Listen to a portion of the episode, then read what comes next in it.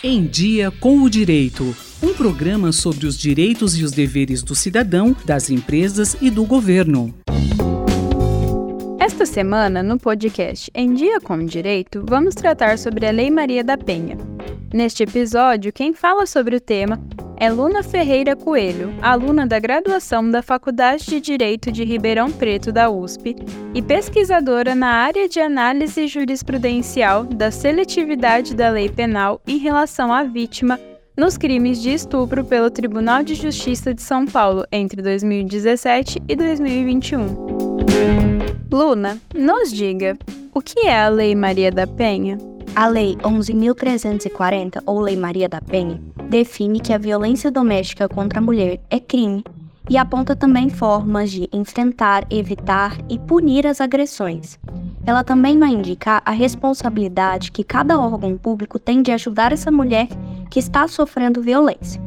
A Lei Maria da Penha também contempla as violências contra as mulheres que acontecem no convívio doméstico, no âmbito familiar ou em relações íntimas de afeto, o que isso quer dizer é que a lei é aplicada a maridos, namorados, companheiros que moram ou não na mesma casa que a mulher, mas também se aplica a ex-companheiros que a agridem, ameaçam ou perseguem a mulher.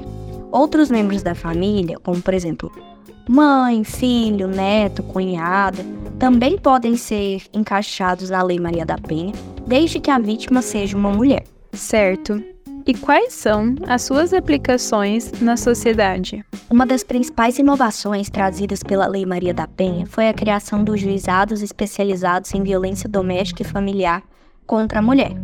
Com competência civil e criminal, julgamento e execução das causas decorrentes dos delitos de violência contra a mulher no âmbito doméstico e familiar, essa medida visa garantir de forma rápida o acesso integral à justiça mas essa repartição, infelizmente, não é ampla em todo o país. Então, em alguns locais, os delitos domésticos ficam nas mãos das varas criminais, o que torna o processo às vezes mais lento e sem toda a assistência, por exemplo, psicológica, que as varas especializadas têm em lidar com aquela vítima que está extremamente vulnerabilizada.